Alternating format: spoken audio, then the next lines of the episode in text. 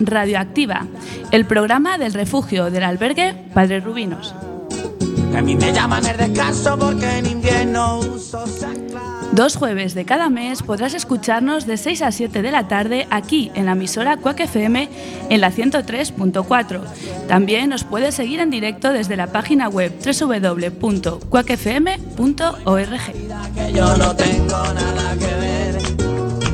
los bigotes señoriales que se pasean por. Hoy tenemos un programa especial.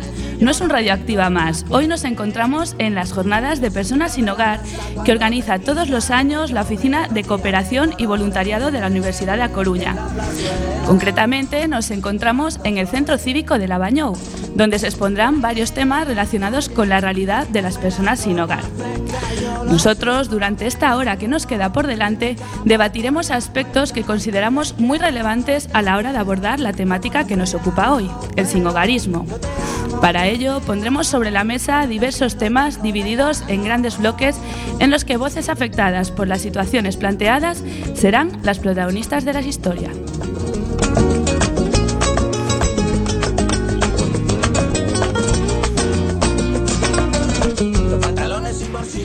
No siempre se nos presenta la oportunidad de escuchar testimonios de las personas con las que trabajamos. Hoy tenemos el lujo de contar con ellas. Escucharemos experiencias en primera persona que nos abrirán los ojos y nos harán ver la verdadera realidad.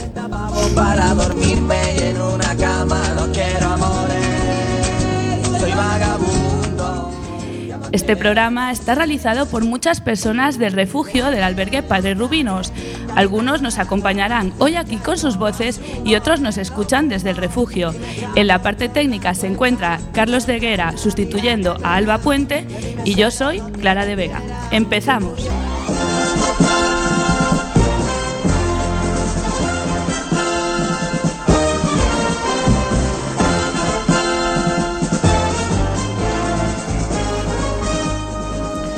Pues hoy, como todos los Radioactiva, vamos a presentar a las personas que nos acompañarán durante toda esta hora. Empezamos por el fondo. Eh, buenas buenos días, eh, Luis Velasco. Hola, buenos días. Buenos días, Ale Riera. Hola, Clara. Muy buenos días, Edelmiro. Hola, buenos días a todos. Buenas tardes, Esther Rodríguez. Buenos días. Y por último, buenas tardes, buenos días, Estrella Pérez. Hola, buenos días a todos.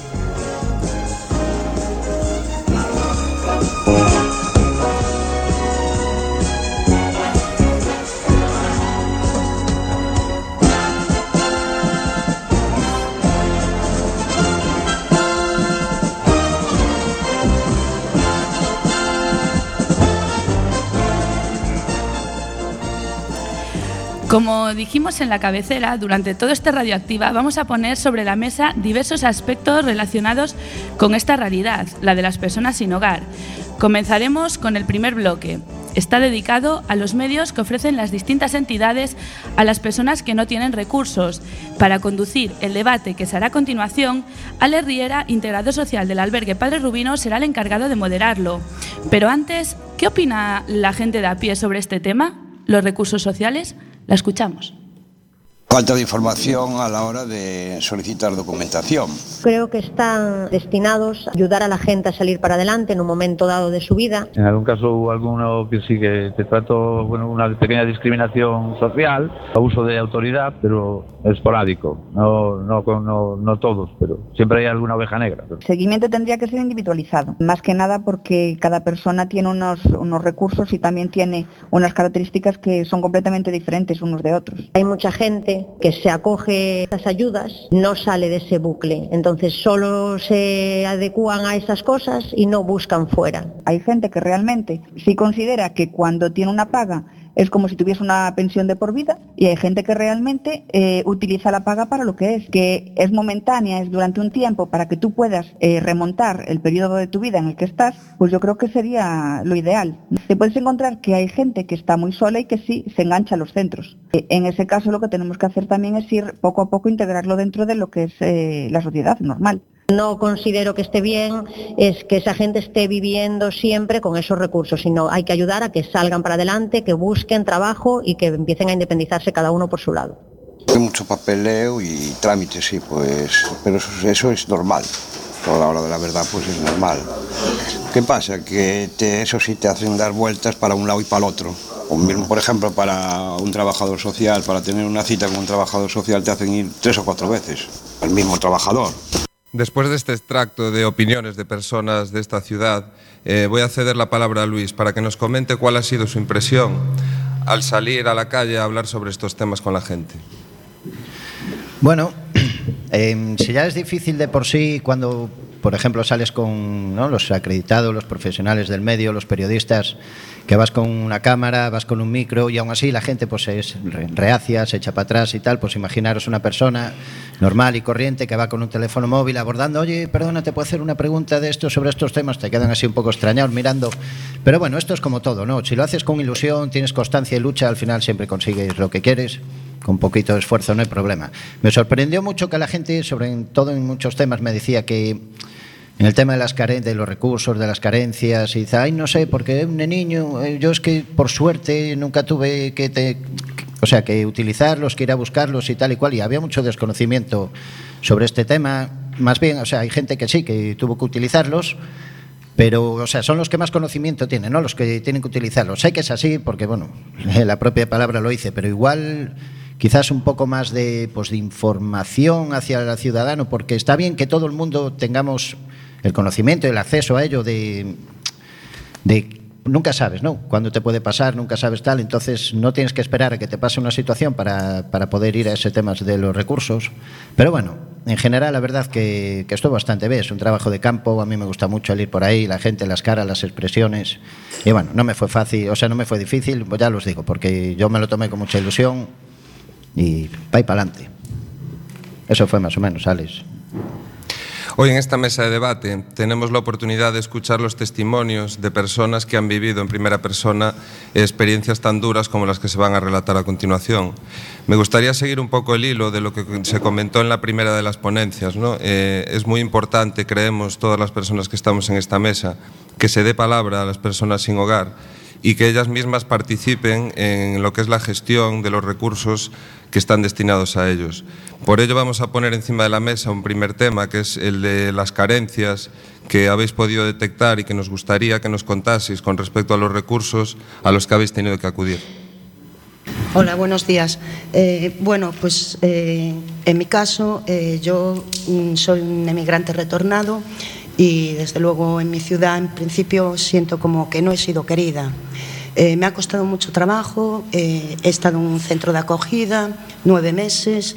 Los tres primeros meses, por sus horarios y sus disciplinas, tampoco he podido acceder mucho a, a arreglar mis documentaciones y mis papeles pero sin embargo pues con el tiempo pues he podido aprender mucho de esa experiencia y hoy me, encuentro aquí y puedo contar que, que hoy tengo casa pero pero en realidad eh, la vida es muy difícil y hay muchas trabas en el camino, muchísimas, y los servicios sociales me han puesto muchos impedimentos.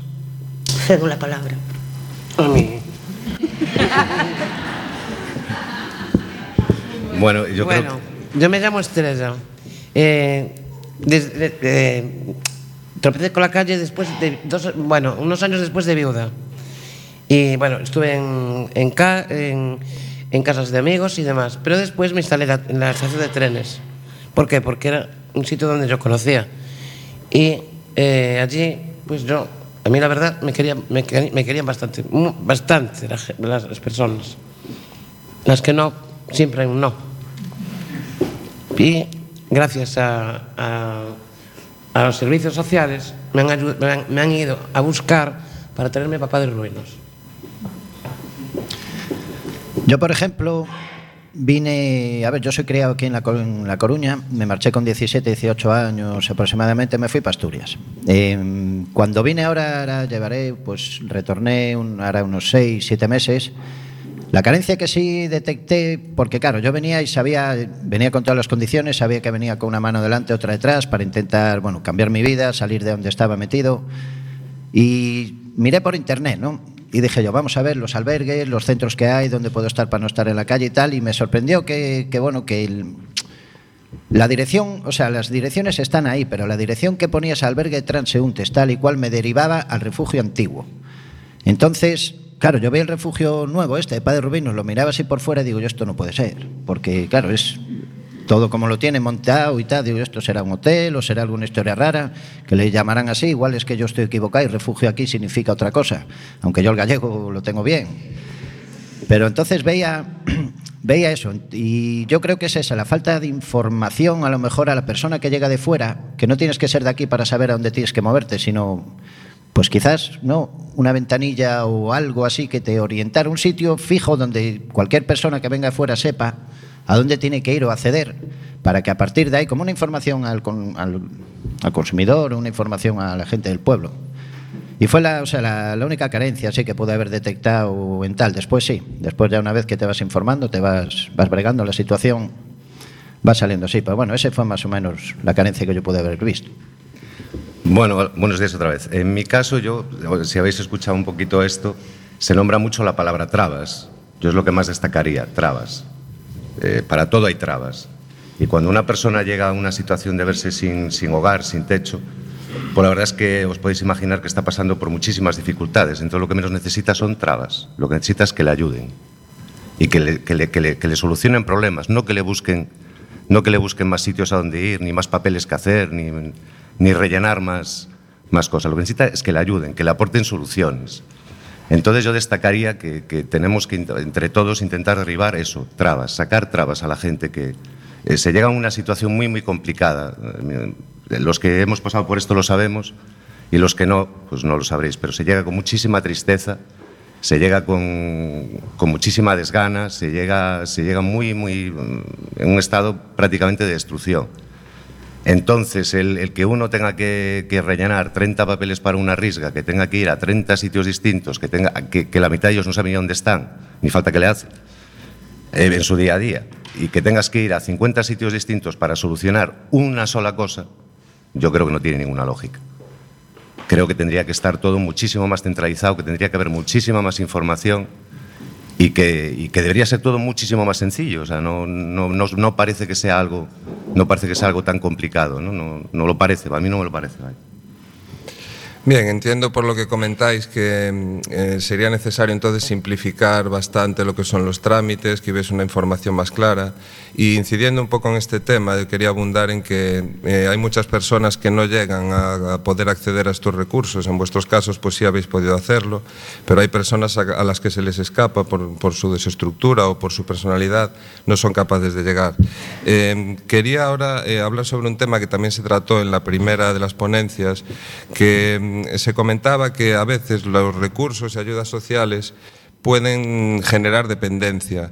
¿Qué impresión os merece este comentario? ¿Estáis de acuerdo? Yo creo que sí.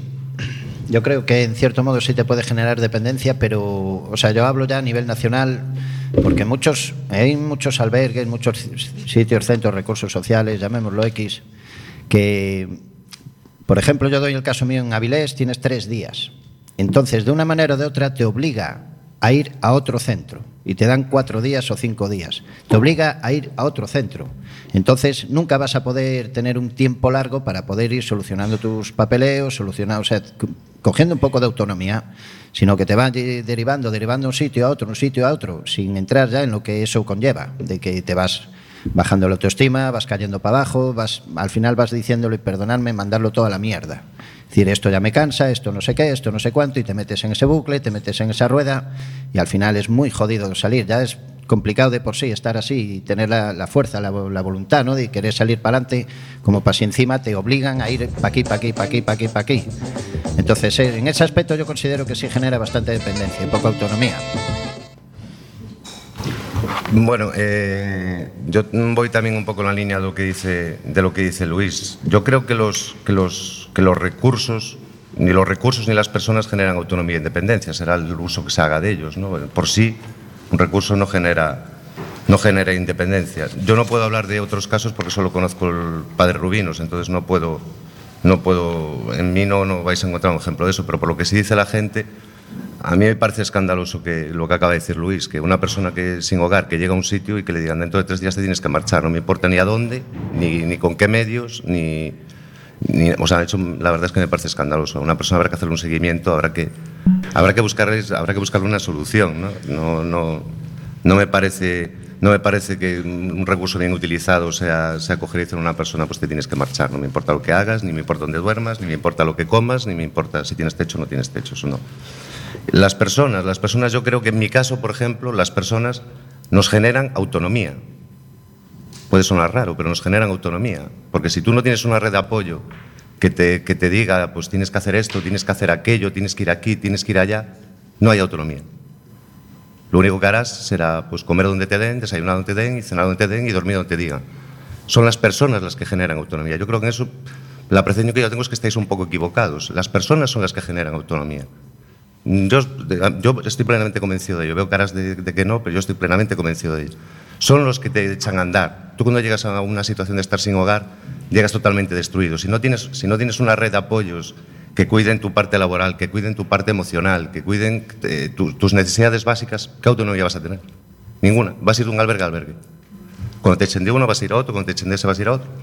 Son las personas las que generan autonomía, en mi opinión. Bueno, yo en, en cierto modo también estoy de acuerdo con mis compañeros, pero eh, también pienso que eh, aparte de todas las trabas que se nos pone para acceder a los recursos sociales, porque en mi caso, en un año he tenido cuatro trabajadores sociales simplemente en Ágora. Cuatro trabajadores sociales en un centro, me parece demasiados trabajadores sociales como para que puedan tener un poco en consecuencia a cada persona. Entonces, ya eh, con cuatro no se puede individualizar para nada cada caso. Yo mm, yo, por mi parte, yo quiero mm, que me individua- individualicen, porque yo no soy igual que ninguno de mis compañeros y que ninguno de ustedes, y ustedes ninguno es igual que yo. Entonces, las circunstancias de cada uno hay que mirarlas, hay que valorarlas, y si pasas por cuatro trabajadores sociales en un año, me parece exagerado, porque es imposible que te puedan individualizar mm, absolutamente nada, tanto como médico, como recursos, que después te puede crear un poco de dependencia. Mm, Pues yo tras salir el centro de acogida en el que estuve, que no fue precisamente en Padres Rubinos, pues sí, tengo una cierta dependencia de Padres Rubinos porque allí se me ha abierto un mundo diferente, tanto de trabajadores como de usuarios, en el que la compañía, las actividades y todos los proyectos que ahí se hacen eh, son bastante positivos como para que uno pueda salir adelante. Gracias. Yo pienso lo mismo. A mí se me ha facilitado mucho más. Bastante más porque no me quedaba otra. Pero, bueno, yo es lo que tengo que decir, nada más. A mí me han ayudado mucho.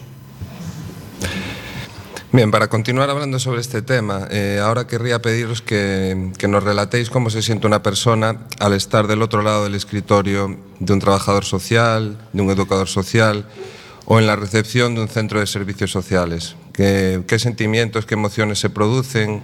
Eh, porque creo que esto puede, puede hacer que, que la atención sea más rica en un futuro si, si vosotros tenéis esta capacidad para expresar cómo os sentís desde el otro lado. Yo, en mi caso, entras, cuando vas a solicitar algo, alguna ayuda o cualquier tipo de algo que diga, bueno, es que claro, eh, luego está el tema de, ¿me veo en derecho de poder solicitarlo? Porque soy una persona sin hogar, ¿tengo derecho a esto? ¿Cómo me siento yo? Serían muchas cosas, pero yo en mi caso cuando entro, entro muy inseguro, con miedo, para ver qué me van a decir, siempre con, con la negativa en la cabeza de decir, "Buah, no me van a dar esto, no me van a solicitar lo otro, a ver cómo hago mi vida, yo necesito algo que me permita lo mínimo, y no soy nada ma- materialista, pero que me permita lo mínimo para poder sobrevivir, para poder moverme, para poder hacer cosas. Y en la mayoría de los casos, el sentimiento que tengo cuando salgo es de un sentimiento de confusión. Salgo confu- confuso, porque me, me dan. Entro pensando que va a ser dos, tres, cuatro cosas, lo típico que te pueden pedir en cuatro lados, ¿no? Declaración de la renta, ingresos, esto y lo otro.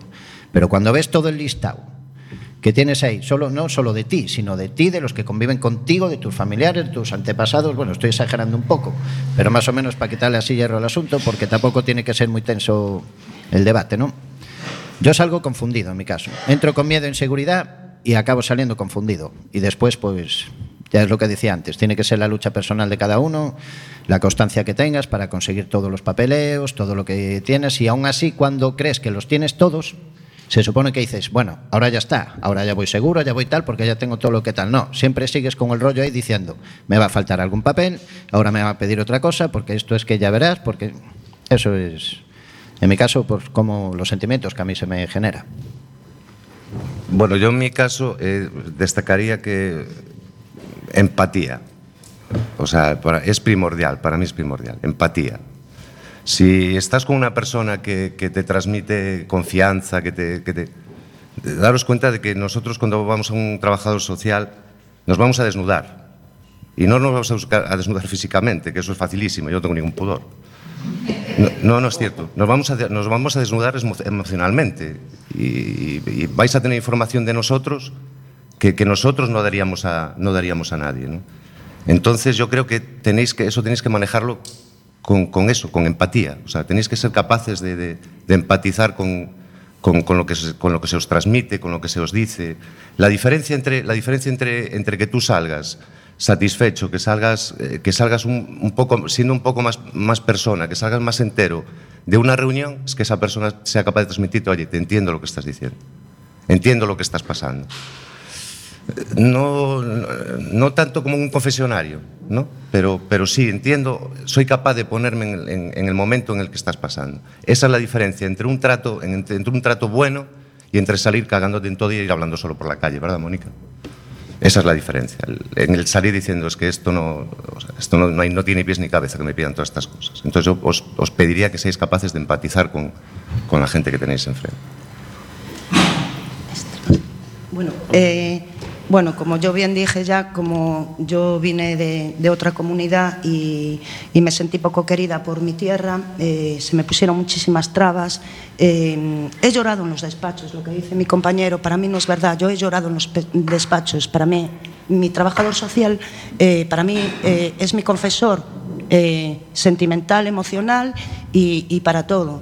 Entonces yo les pediría, por favor, que, que, la- que- se pudiera un poco llegar más hasta el ciudadano. Lo que no se puede llegar es a, tu propia ciudad y estar 13 meses sin, sin tener acceso a una paga, eh, sin médicos, sin muchísimas cosas. No tienes nada que decir. Bien, vamos a pasar ya a otro bloque temático. Eh, un poco las conclusiones que podemos extraer son las que ellos han ofrecido, que, en algunos casos sí que existe una empatía, una cercanía, pero que en otros casos pues no, no se llega al meollo de la cuestión, no se llega a por necesidad de esta persona. Eh, recordaros que este es el programa eh, Radioactiva, el programa del refugio del albergue Padres Rubinos. Y, nada, hoy nos encontramos en las jornadas de personas sin hogar, las séptimas, y, seguimos con, un tema que en cierta manera nos afecta a todos y a todas, eh, y el generar opinión dentro de la sociedad en gran medida es responsabilidad de los medios de comunicación. Eh, es habitual encontrarse noticias sensacionalistas, frívolas y con un tratamiento que deja bastante que desear acerca de las personas sin hogar. ¿no? Los medios de masas tienen una realidad empleando generalizaciones, el morbo y la lágrima fácil. ¿no? Estamos acostumbrados a, a ver eso. Y de eso va nuestro siguiente bloque. Pero bueno, antes, ¿qué opina la gente? A ver si podemos escucharlo. tanto diario como otras noticias. A veces no son conscientes de, de la problemática del próximo hogar y sí que no le dan rele- relevancia. Es un tema que me afecta bastante y no creo que le den la suficiente importancia. Al revés, yo creo que tanto los medios de comunicación como las fuentes de poder están intentando ocultar lo que es obvio y cada vez esto va peor. Que los medios de comunicación yo creo que deberían dar un poco más de importancia, más por la gente que no tiene, no tiene dónde, dónde vivir, vamos. Que normalmente no suele, no suele haber noticias, ya empezando por ahí. No son unas noticias que, que, que estén en los medios de comunicación habitualmente. No me acuerdo si había sido en la radio o en la televisión, hace tiempo había escuchado que aquí en la que a las personas sin hogar básicamente porque daban una imagen a la ciudad y le quitaban importancia al turismo de la ciudad. Entonces a mí eso, por ejemplo, me parece completamente fatal, es una falta de respeto inmensa. Me da rabia pues que solo ponen cuando le pegan una paliza a alguna persona o algo así, no hablan, por ejemplo, de la cocina económica y tal, pues tampoco hablan mucho. A veces se pasan un poco, gente sin techo los tratan mal, no los tratan tan bien como veo yo. Me parece normal que se hagan. La manera que lo pone, el morbo que le quieren dar a todo eso, sobre todo el periódico. Después de estos cortes de voz tan expresivos de personas anónimas, pero que, que, han aportado una visión que yo creo que es bastante generalizada, voy a ceder la palabra a Edel para que nos hable sobre cuál ha sido su impresión al llevar a cabo un estudio tanto de noticias de prensa como de televisión o de Internet. Hola de nuevo. Pues eh, hay varias cosas que, que, que, destacan y que llaman mucho la atención. En los medios de comunicación se usa, se usa habitualmente el término, se hace una diferencia muy clara. ¿no? Se usa habitualmente el término sin hogar o sin techo para cuando las noticias son notas de prensa, sentencias judiciales, tengo algo más, estadísticas. ¿no? Entonces ahí, entonces ahí sí, sí, sí, destaca mucho, ¿no? sin hogar o, o sin techo. Sin embargo, después eh, vemos a diario que utilizan la terminología vagabundo, indigente, eh, mendigo, y ahí ya viene el caos, ese es el, desastre, ¿no? Ahí ya es eh, peleas, incendios, ahí vamos todos al saco, vamos todos, vamos todos de cabeza. Eso destaca muchísimo, ¿no? la diferencia que hacen de cuando usan bien los términos a la diferencia que hacen cuando los usan mal. Cuando los usan mal, por lo que están es criminalizando, criminalizando a todos, ¿no? Nos están nos están metiendo, nos están llamando a todos borrachos, nos están llamando a todos locos, nos están llamando a todos asesinos, a todos, o sea, nos, meten a todos en el mismo saco. Y, llama mucho la atención porque no pasa con el resto, o, yo tengo la percepción de que no pasa con el resto de los colectivos, ¿no? Un, un conductor va borracho y mata a una persona y no se criminaliza a todos los conductores. No dicen, no, es que toda la gente que tiene carne anda matando gente por ahí borracha. Cuando, una cosa que me, me, me llamó mucho la atención y es que cuando cuando hay las típicas peleas de ultras en el fútbol y tal, ¿no? los medios de comunicación acotan muchísimo la información. Dicen, no, no, es que es un grupo reducido de radicales de, de, de, de un equipo determinado. Y sin embargo, cuando hay una noticia que tiene que ver con, con, con, los, con los, sin hogar, vamos todos. Esto, todos los indigentes que son un desastre, que son, que son unos mendigos, es que molestan, es que... Me, destacó, me llamó mucho la atención eso. Y me llamó mucho la atención también que molestamos. Molestamos en el centro de las ciudades, hay que sacarnos fuera. Porque por ahí pasan los turistas, coño. ¿Qué, hace esta gente en los jardines, en los bancos? ¿Qué hacen? No, parece que, que, hay que sacarnos del centro de las ciudades, ¿no? que hay que apartarnos, llevarnos al monte. Es como que, se quiere ocultar una realidad. ¿no? Los medios de comunicación transmiten la, transmiten la, la, sensación de que, de que, somos una molestia para el desarrollo normal de, de una sociedad. ¿no? Destacó, me destacó, o sea, me llamó mucho la atención eso y de hecho lo del aspecto paisajístico lo habéis visto en la gente que lo que opina de la calle, ¿no? Que, le llama la atención, dice, oye, pero yo es que he visto una noticia de que claro, que dejan, los turistas dejan ahí a la gente en los barcos y, y, os ven a vosotros y eso no puede ser. Tienen que ver las galerías de la Marina y tienen que ver todo bonito, que hace, que hacéis vosotros por el medio, ¿no? Eso me llamó mucho la atención. Me llamó mucho la atención eh, la temporalidad, que, los medios de comunicación dan por hecho y, que, esto es una situación que nosotros queremos para toda la vida. No, no, no, hay, un, no hay un coto de, que es una situación temporal, de que esto es un paso, a, o pretendemos que sea un paso a una vida mejor. ¿no? Pretendemos algún día escuchar este programa de radio descargarlo en nuestras casas, no, no escucharlo aquí. Esa es la, esa es la pretensión. ¿no? Se busca yo con la gente con la que estamos en el albergue, con la, el 90% de la gente quiere salir, y en albergue se está bien, créanme que se está bien. ¿eh? No, no es cierto, se está bien. Se está muy bien, se está mejor que bien. Pero quiere salir, quiere tener su casa. Lo cual me parece muy lógico. Entonces, hay que destacar que, que esto es una situación temporal, que esto no. Nadie quiere esto para toda la vida. Habrá gente derrotada, por supuesto que hay gente derrotada, seguro que la hay. Pero también la hay en una oficina, ¿eh? Y también la hay en una, en una empresa. Hay gente derrotada, hay gente que no quiere seguir estudiando, que no se quiere seguir formando y que no quiere ascender. Es gente derrotada. Pues aquí también la hay, efectivamente, también la hay, pero no somos la mayoría. No, no somos la mayoría. El criminalizar, ¿no? El criminalizar, el criminalizar me llamó mucho, me llamó mucho la atención, ¿no? De, tened cuidado con eso, que no eh, lo, los medios de comunicación son, son, son unas fuentes de, corrientes de opinión grandísimas, o sea, entonces eh, queramos o no, nos, nos llevan a, a, un pensamiento único. No caigáis en ese pensamiento único, no luchar, pelear contra eso. Al hilo de lo que comentas, Edel, eh, voy a mostraros algunos ejemplos de titulares y de extractos de artículos de prensa de tirada nacional y con gran audiencia que nos hemos encontrado, porque creo que ilustran todo esto que comentas de una forma muy clara.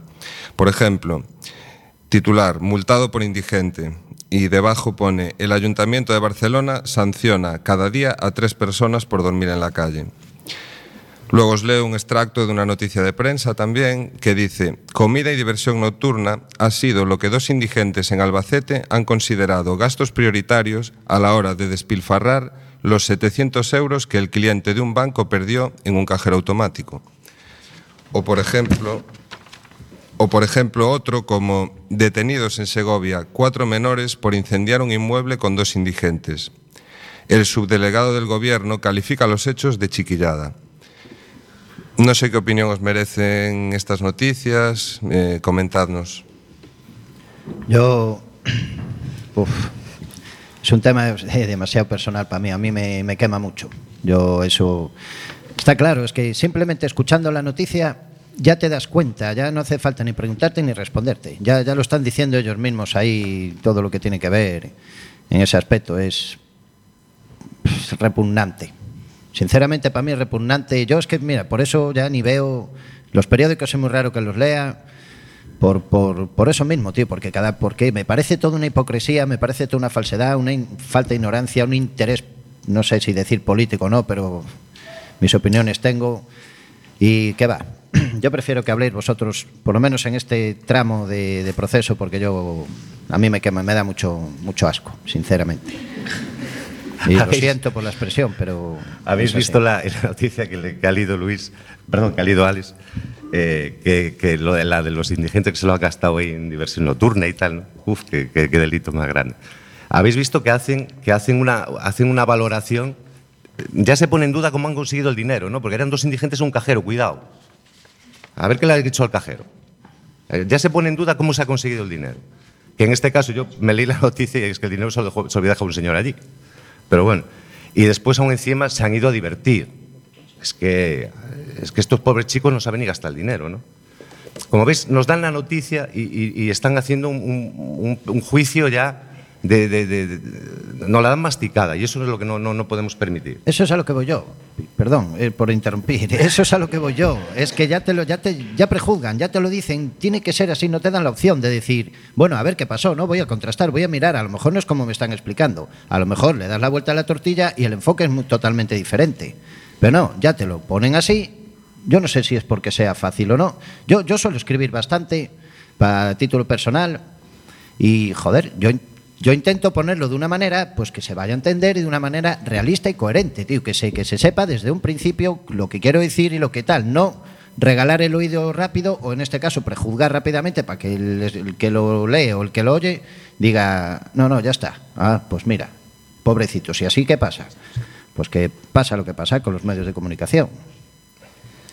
Bueno, yo con, con respecto a los medios de comunicación estoy bastante enojada, por supuesto, bastante enojada, porque yo desde que regresé pues hago campañas con, de recogidas de alimentos. Sí que son muy puntuales esas recogidas de alimentos, pero también tengo visto como, como personas importantes para sacarse la foto en esas grandes campañas simplemente han ido a pedir alimentos eh, o con su niño por salir en una foto en un periódico, por, eh, es, eh, es muy penoso que por sacarse una foto eh, pertenezcan a esa campaña de Navidad, cuando los demás voluntarios estamos todo el año ahí intentando incluso llegar a más campañas eh, para recoger alimentos o, cualquier voluntariado. Los medios de comunicación estorban en, en casi todo este tipo de cosas porque manipulan, yo pienso que manipulan todo y entonces por eso eh, pasa lo que pasa. ¿No os habéis fijado, no os habéis fijado nunca que no, que no hay ninguna, ninguna noticia en un periódico, en una televisión, que salga, que salga una persona sin hogar hablando? Cuando hay una noticia, ha habido un incendio y no sé qué, y había personas sin hogar durmiendo, nunca sale ninguno.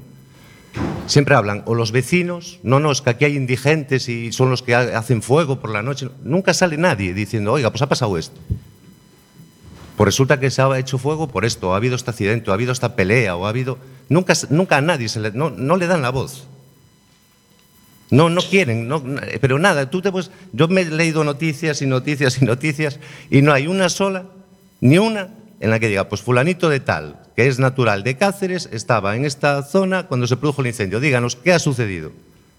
No, no, no. Se le pregunta a los vecinos, a la policía, a uno que pasaba por ahí con el coche, al señor que iba a llevar las vacas, a, a todo el mundo. Menos, menos al elemento principal de la noticia. Y al que nos puede decir la verdad de lo que ha sucedido. Bien, estamos hablando de, diferentes corrientes periodísticas, como es eh, criminalizar, eh, utilizar terminología inadecuada, imágenes, buscar morbo, etcétera. Vamos a intentar rascar un poquito más, eh, vamos a ir a la persona que ha escrito esta noticia, vamos a intentar darnos cuenta de por qué, cuáles eran sus objetivos al, al escribir de este modo, al utilizar este lenguaje, porque supongo que estas personas son conscientes cuando lo hacen del efecto que pueden llegar a producir. ¿Qué objetivos creéis que tiene este tipo de información? Luis. Yo no sé los objetivos, bueno, los objetivos que tienen, no sé, ellos me imagino que tendrán superiores, como en todo, y que seguramente hay mucho periodista que quisiera escribir como, pues como él quiere, como él puede, dar una versión propia, pero como vamos así, en escalita para arriba, pues el de arriba dice, no, tiene que ser así, tiene que ser así. Pues te frustra, te tiene que quedar ahí y queda nada más que lo que te van mandando. Pero bueno, yo de este tema vuelvo a decir lo mismo. Solo voy a decir un caso muy rápido que me pasó a mí en Avilés. Y es, mira, un día íbamos yo y un compañero, estábamos en el refugio, o sea, en el albergue de allí, de transeúntes, y salíamos el compañero y yo para abajo, íbamos, pues bueno, no sé si iríamos al parque o iríamos a dar una vuelta por ahí, o, quizás, tal vez puedo recordar que íbamos a donde los barcos, a la ría, que yo era un sitio donde iba mucho, bastante por allí. Y había una niña pequeña de unos 5 o 6 años que le había dado, pues no sé si fue un tema epiléptico o alguna enfermedad rara que tenía, pero bueno, la cuestión es que está empezando a tragarse la lengua, está, empezaba a bear bastante y a ponerse jodida. Yo tengo conocimientos de, bueno, fui mi ex militar, tengo conocimiento de supervivencia y de cómo, cómo poder atender en situaciones así y sobre todo sé pararme y ser frío para la hora que es lo importante, ¿no? Tener un nervio templado a la hora de poder actuar en esa situación. Bueno, pues le hice lo que tengo que hacer, el toque de cabeza, cabeza para atrás, le puse para que no se mordía la lengua. Y bueno, el caso es que conseguimos que la niña, hasta que llegara a la ambulancia, estabilizara y después ya la ambulancia y tal, salvó, ¿no? Diciéndonos que, bueno, que si seguía así unos minutos más, que podía haber perdido la vida y tal, porque era pequeña. Al día siguiente salió en la portada del periódico, más en la portada, primera página, eh, que éramos como ángeles salvadores. Claro, yo en ese momento dije, joder, ¡buah! ¡Qué guay, ¿no? Un subidón de motivación. Dices, mira, estoy ilusionado. Salí aquí, eh, José, Antonio, Miguel, María, mis colegas o lo que fuera. Salí aquí, mira, mira, soy famoso, no sé qué, no sé cuánto. Agradecimientos por todos los lados. Me miraban como una persona, me miraban como diciendo, uff, qué guay, este chaval, no sé qué, no sé cuánto. Y ya decían, bueno, hombre, tu situación no te preocupes, se va a arreglar tal y cual, vale. Tres días después, porque todo hay que decirlo y estamos en un sitio para hablar, la verdad y la verdad, nada más que la verdad. Tres días después, eh, yo me vi envuelto en una pelea porque quise. Y bueno, estábamos ahí en un parque y había una pelea, ¿no? Fue una pelea bastante heavy, se juntó mucha gente y tal y cual. Y bueno, el caso es que al día siguiente también volvió a salir en los periódicos de una manera, pero totalmente denigrante, como que parte de lo que decía antes Edel, tal, que éramos como, no sé, asesinos, como tal, que habíamos hecho un, unos destrozos de la hostia al mobiliario urbano cuando fue en un parque, no rompimos ni un árbol, ni ningún banco se rompió, porque eran de hierro además. Y claro, y yo no sé qué destrozos inmobiliarios ni, ni, qué, ni qué hostias no podían estar diciendo, porque lo único que nos rompimos fueron la cara y las manos, pero eso no lo decían. Y empezaron a meter, a exagerar y tal, y yo dije, coño, o sea, que hace tres días era un ángel salvador y mira para atrás. Y decía yo, coño, yo ya no tengo alitas, por eso cogí y me tatué una angelita con alas aquí, para por lo menos quedarme un poco de recuerdo en esa historia. Y eso es más o menos lo que quiero decir, que qué rápido pasa, o sea, ahí ya está diciendo lo que es el periódico, lo que quieren transmitir y lo que quieren mostrar. Vale que quieras poner esa noticia de peleas, pero ¿cuántas peleas hay de personas que tienen hogar o tienen un techo o tienen tal y no, no pasa nada? ¿Cuántas peleas puede haber en los fines de semana en discotecas, para aquí, para allí, y salvo que sea muy grave, muy llamativo, que llame la atención para vender más periódicos, no sale? Pero basta que sean peleas de personas sin hogar para que ya tengan que salir. No sé, ahí lo dejo en el aire, cada uno que opine lo que quiera. Bien, para terminar con este tema, quería consultar a los tertulianos de esta mesa si creéis que este tipo de información, este tipo de noticias pueden después afectar de algún modo en lo que es el trato que las personas sin hogar reciben por parte de la sociedad en general. Ahora os voy a sacar la sonrisa a todos. La Coruña es una de las provincias españolas con más casos de delitos de aporofobia. Está entre las siete primeras, según las estadísticas del año pasado. O sea, fijaros si influye el trato que se le da a estas noticias para que después en la sociedad se cree una corriente de opinión y haya casos como los que tenemos recientes. De que se queme personas en los cajeros, de que se las apale, como No hemos tenido nosotros un compañero, ¿verdad? Un compañero que tenemos en la verga que le han dado una paliza brutal. O sea, fijaros, fijaros si es dañino lo que están haciendo. O sea, están mandando el mensaje de que estorbamos, de que molestamos. Se ponen pinchos en los cajeros para que no podamos dormir allí. Se cambia el mobiliario urbano para que no nos sea cómodo estar allí. Fijaros dónde nos están llevando. Si os dais cuenta, esta es la injusticia más grande que se puede hacer. Maltratar a las personas que no tienen esperanza. Es lo peor. Y estamos viviendo en un sitio, estáis todos ahí autos muy satisfechos y tal, pero tened siempre presente que estamos en un sitio de los que más casos hay en España, ¿eh? 41 el año pasado. ¿eh? Ojo, ¿eh? Ahora pues, os los dejo seguir sonriendo. Bien, pues quizá no hemos podido tener muy claros cuáles son esos objetivos, pero sí los fines están bastante claros, ¿no? El efecto que produce en la propia persona que recibe estas agresiones verbales, yo las considero así, y también en el, en el resto de la sociedad, en, en su forma de actuar después con respecto a ellos.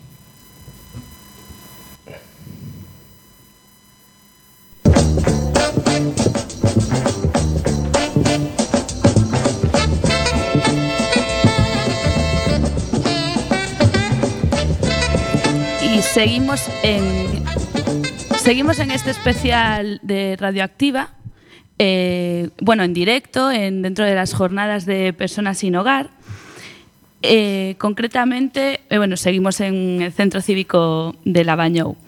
Y a continuación, para seguir esta mesa redonda, uno de los grandes temas que rodea el sinogarismo, al hilo de lo que se acaba de comentar, de los medios de comunicación, generadores de opinión que provocan que las personas pues hagan una idea muchas, muchas veces equivocadas ¿no? de las personas sin hogar, lo que acaba de comentar Edel también.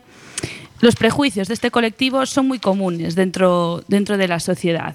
Pero bueno, vamos a escuchar lo que opina la gente. Una persona que está en la calle pidiendo limosna, La valentía que tienen. Son muy valientes porque yo no sería capaz. Yo sé que es súper que difícil estar sin un techo, lo entiendo. Si tuvieran un empleo, pudieran pagar una renta, pero nadie quisiera vivir eh, eh, fuera sin tener techo, eso es muy triste. que es una persona que no tiene recursos de, o que no ha querido tener recursos porque es gente que también puede estar viviendo, que tiene recursos monetarios y puede estar viviendo como, no, no como un vagabundo, sino como en que estás dentro de una casa que no es tuya, como una ocupa, por ejemplo, que es también gente sin hogar, pero también porque lo deciden ellos mismos y que tal vez quieren preferir gastarse su dinero o sus recursos en otras cosas. Me, me da pena porque no tiene. Claro, me da pena. ¿Y qué vamos a hacer? Nosotros no se lo vamos a dar. Una persona, creo yo, que tiene muchos recursos, puede abarcar muchas situaciones, puede salir adelante de muchas formas, pero muchas veces también no, no es algo suyo, sino que la mala gente lo ha, lo ha llevado a eso, o malos hábitos. Bien, pues tras este nuevo corte de voz, en el que la calle vuelve a hablar sobre las personas de la calle, eh, voy a ceder la palabra a Esther para que nos comente un poco cuáles han sido sus impresiones al salir a hacer estas entrevistas a la gente.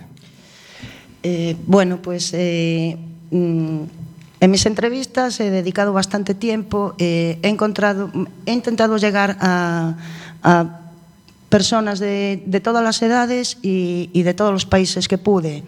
He encontrado, también mucho rechazo por muchas personas, pero, pero también mu muchísima colaboración, mm, porque, porque en realidad hay muchos prejuicios sobre las personas que, que no, no tenemos hogar o, no, estamos un poco estabilizadas. Eh, entonces, eh, me ha enriquecido mucho, eh, esas personas me han enriquecido mucho. Eh, incluso he tenido un señor que mm, muy amablemente me dijo que me acogería hasta en su casa, fíjense, hasta, hasta así.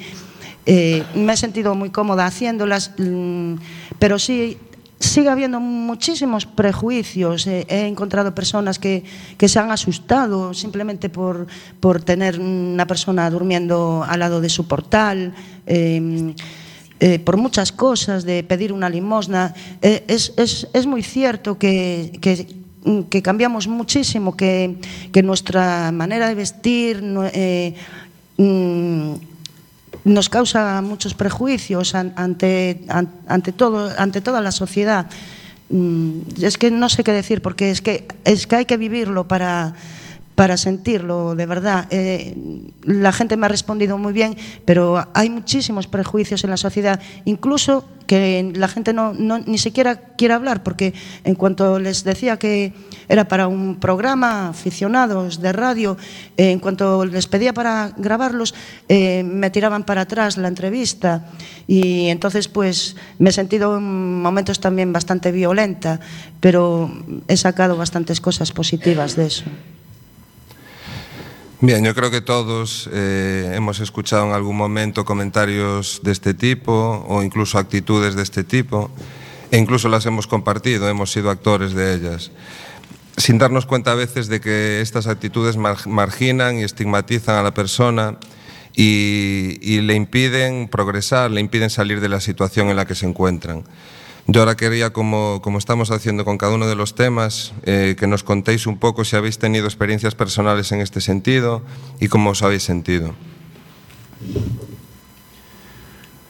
Yo en mi caso no me he sentido prejuzgado, pero considero que yo respeto, o sea, respeto mucho lo que dijiste, Esther, pero hay cosas que discrepo en el tema de, sobre todo el tema de vestimentas o el tema de apariencias, eso va en el tema de cada persona, cada uno puede hacer lo que quiera, depende de cómo te vayas sintiendo o de los años que puedes llevar marcado en el tema de la calle, pero yo siempre procuré no abandonarme por, por mí mismo, ¿no? porque es una cosa personal de decir, no quiero entrar en esa historia, no quiero entrar en ese rollo, yo a pesar de no tener ni un duro donde caerme muerto, a pesar de no tener donde vivir, a pesar de haberlo perdido todo, o mal vendido, mal gastado, llamarlo como queráis. Nunca, nunca entré en ese aspecto, ¿no? Siempre dije la, la dignidad propia tiene que salir para adelante, la cabeza tiene que seguir siendo para arriba.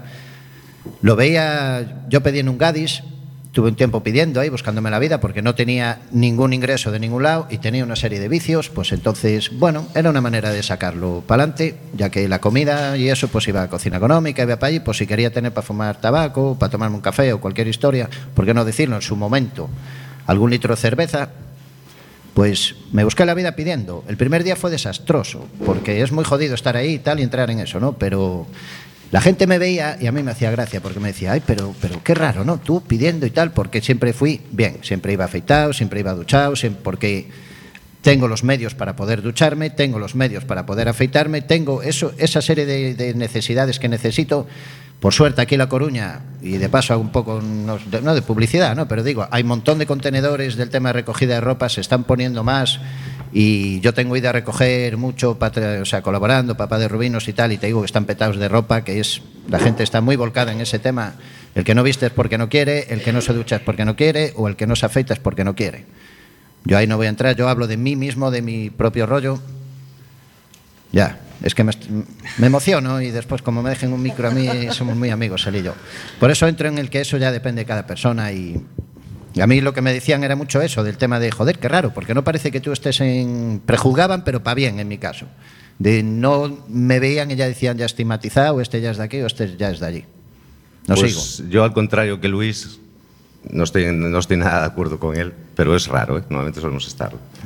Eh, hay muchísimos perjuicios, muchísimos. ¿Cuántos de vosotros diríais, daríais vuestra dirección de un, si estáis en un albergue para conseguir un puesto de trabajo? O, vuestro, el número de teléfono del albergue para que se ponga en contacto de vosotros. ¿Cuántos lo haríais? No veo manos levantadas, ¿no? Pues no, sí hay prejuicios, claro que los hay, muchos. Hay muchísimos prejuicios. Lo que nombraba Luis, sí, hay prejuicios de que todos pensáis, o, o a lo mejor vosotros no tanto, pero de puertas para afuera, todos pensáis que andamos pidiendo, todos pensáis que andamos borrachos, todos pensáis, lo pensáis. Que no es así, obviamente, porque no tenéis más que mirar para nosotros, pero, pero sí, sí hay muchos prejuicios, muchísimos. Bueno, yo en cierto modo estoy de acuerdo con mis dos compañeros en, en, algún, en alguna de las cosas. Sigo, como ha sido mi tema, sigo diciendo que sí hay muchos prejuicios. Desde luego la limpieza no, está reñida con la pobreza. Eh, no, no, deberíais de juzgar por nuestra vestimenta porque uno, porque uno tenga una, unas zapatillas de marca o otro no las tenga. Eh, y, se, y, se, nos juzga muchísimo, eh, se nos cierran muchísimas puertas a la hora incluso de, de, por tu aspecto pedir un bocadillo. Eh, de verdad que sí que hay muchos prejuicios y, y, yo los veo, los veo en el día a día y eso que yo hoy en mi momento estoy un poco estable, pero desde luego sí, esto debería de cambiar bastante. Bien, pues de nuevo un repaso por lo que es eh, las opiniones de la gente y sobre el efecto que hace ciertas corrientes de opinión que quizás puedan venir también muy marcadas por, por el bloque anterior, por el bloque de, de los medios de comunicación. Ahora te toca a ti ya.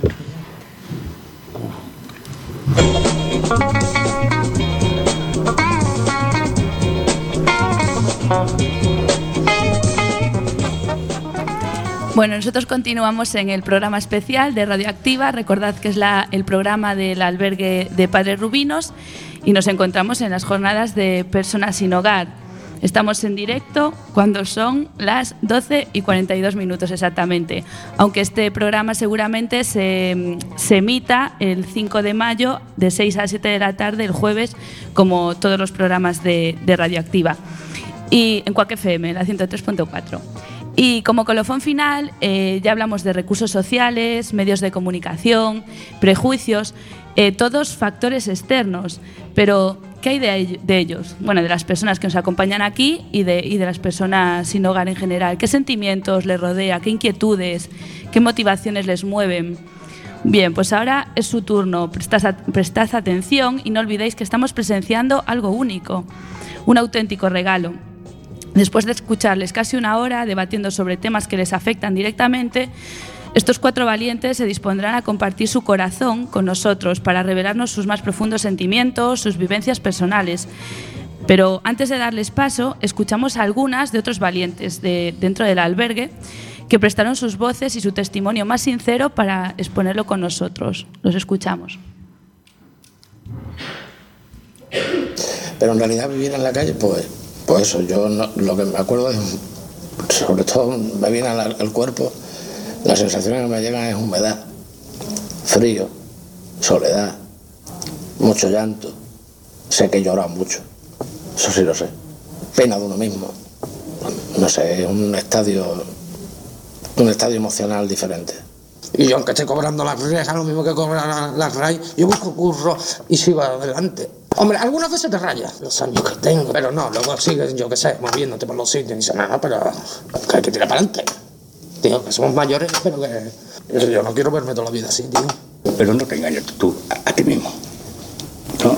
¿Qué culpa tiene la sociedad? ¿Qué culpa tienen los políticos de, de que yo sea como soy? Disfrutada y en ese momento me hubieran ofrecido un, un trabajo, hubiera dicho, no, pues tiene miedo pues a eso, a que te venga una pandilla que viene de estar de marcha y te, te como ya me ocurrió, se lían a patadas conmigo. Por ejemplo, otros que te vienen jugando con un spray y un mechero, un montón de tiempo a la calle y me agredieron, pues en Salamanca me mandaron a la UCI. Lo primero que me gustaría es irme a ver a mi familia. Eso es lo primero. Hace cuatro años que no, que no voy para allá. Tienes que encontrar una calle que no haya viento, Tienes, que no te dé el viento, que no te mojes, eh, que esté todo lo seco posible. Eh, luego que no te roben, que no lleguen cuatro ultras de izquierda o cuatro ultras de derecha o cuatro ultras del centro o cuatro ultras de arriba y te peguen una paliza. Porque sí. Nunca he sido un chico alegre, contento.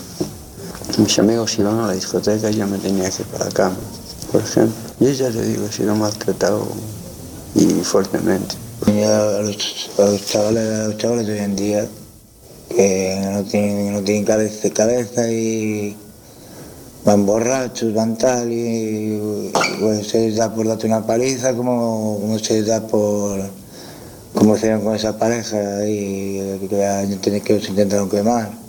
Porque yo sé que en la calle eh, no duro ni una semana sin empezar a beber. Lo sé. Y me da mucho miedo. Me da pánico. Un kit de aseo para todo el mes y fuera. Pues más bien yo solo y iba a comer a la cocina económica y o comer aquí o cenar aquí y no, no daba nadie detrás mío. Y como no tengo a nadie en, en- en ningún lado, y, y esto ya eh, lo tengo asumido, que, tengo que ca- acabar mis días solo, porque me, lo he ganado yo y me lo merezco. El, el mérito lo... Quiere decir que, que no, eh, ni me choca, ni, ni me puedo quejar, ni me puedo saber bien, ni mal. O sea, es aceptar la realidad. Que tengo que mm, acabar solo. Como nos han adelantado estos cortes de voz tan expresivos y realmente estremecedores, nos vamos a centrar ahora en el aspecto más humano, en el de los sentimientos y emociones que vive una persona cuando se encuentra en la calle o que incluso puede llegar a tener un hogar, pero que está en una situación muy complicada. Para ello voy a ceder la palabra a Estrella, porque Estrella es una de las pocas personas que puede decir que tuvo un banco en propiedad. Y no les hablo del Popular ni, ni del Banco Pastor. Era un banco que estaba enfrente a la estación de Renfe. Cuéntanos, Estrella, ¿cómo, era, ¿cómo recuerdas un día en aquel que era tu banco? Como recuerdo un día, pues mira, de levantarme muy temprano, eh, cuando llovía ir al cajero, que me quisieron quemar, que estaba yo sola, me aparece, no se veía de ahí, no se veía ni un palmo. Y claro, el, banco está contactado con, por si, hay, por si incendio, ¿no? Y me viene un señor y me dice, chica, chica, ¿qué te pasa? Le dije yo, lo que quiero saber qué me pasa, porque yo, yo acostada no fumaba. Y luego de quemarme miles de cosas. Y aparte de limpiar todos los días. Eh, ¿Se llegan a hacer amigos cuando estás en la calle? ¿Cómo es la relación con los vecinos? Bueno, y me quemaron muchas cosas, el álbum de fotos, las fotos de mi hijo, muchas cosas. Y a uno lo pillé cuando venía del banco. También le di un paraguazo que vamos.